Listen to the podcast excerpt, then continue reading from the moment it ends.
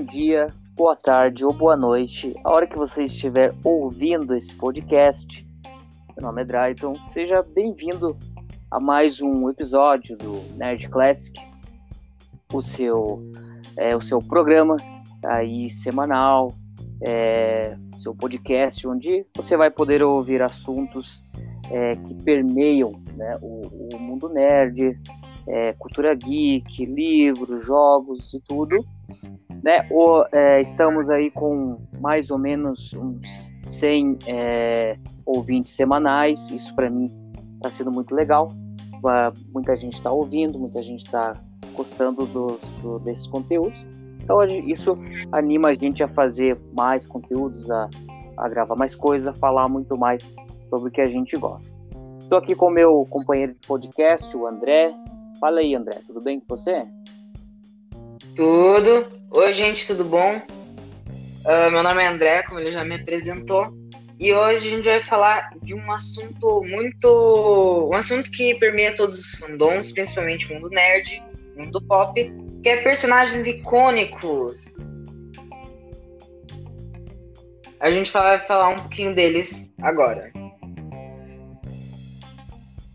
Então, é, para começar, André, o que, que para você é um personagem icônico? O que, que, trans, o que, que faz com que um personagem ele seja marcante? Assim, qual, qual é as características que você olha, você vê não, esse personagem ele me marcou, é, seja por, pelo que, pelo poder, seja pela história.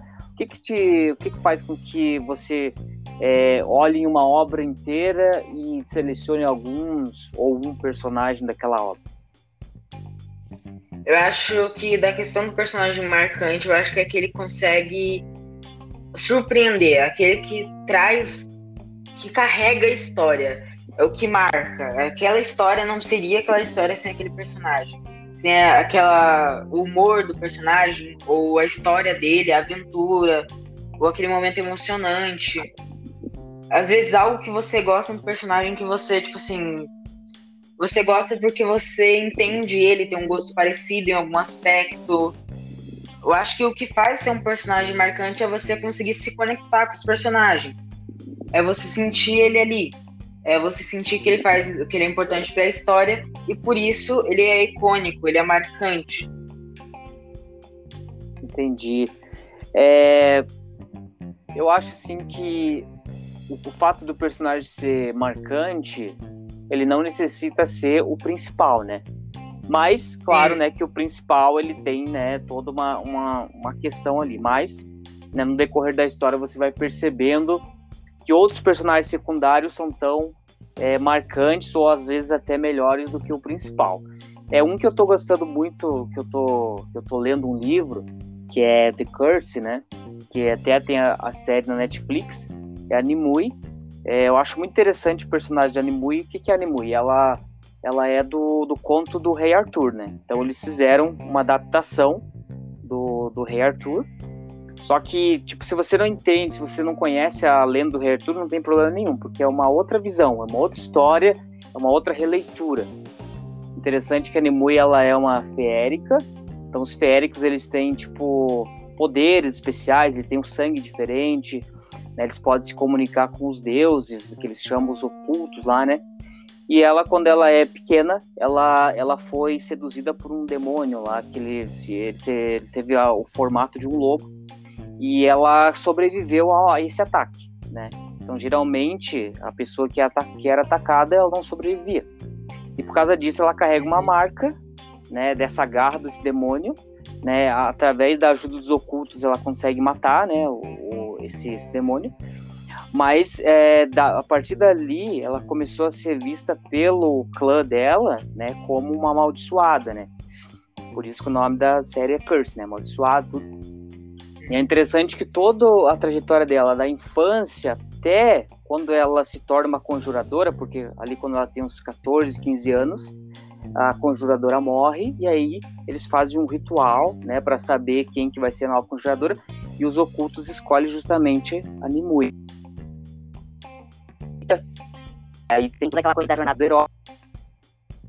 Ele recebe a, a, a missão não para missão, mas algo acontece e aí ele assume né, que é o herói de verdade. Tipo, ela né? Aconteceu algumas coisas da que ela foi, ela volta. Quando ela volta, a aldeia dela tá sendo, né, o clã dela tá sendo todo dizimado pelos paladinos vermelhos.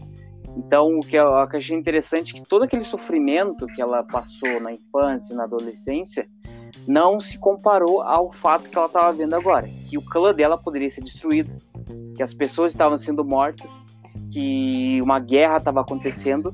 Então, ela assume a, a, a identidade conjuradora de rainha feérica, né? E, as, e a todos aqueles que julgavam ela agora veem ela como uma rainha mesmo, como uma líder. Então ela esquece tudo aquilo ali e, e é, como é, veste aquela roupa de, de, heroína, né? E vai. Então é interessante assim ver como ela todo aquele sofrimento que ela passou não se comparava ela, ela imaginar que em algum momento o clã dela poderia ser dizimado, que as pessoas que ela conhecia poderiam desaparecer, a cultura dela, a cultura férica poderia desaparecer. Então é uma personagem assim, tá me chamando bastante atenção.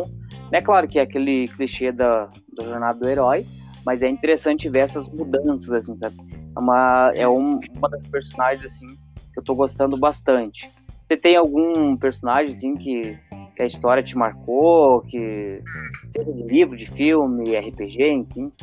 Uh, nessa questão de personagem que você falou ali até do clichê da jornada do herói, uh, tipo assim, a gente fala muito do clichê, mas no final a gente acaba gostando, mas enfim, você falou se eu tenho algum personagem eu tenho alguns personagens. No momento, eu não tenho nenhum personagem que é muito grande. Uh, porque eu dei uma parada de acompanhar séries, jogos.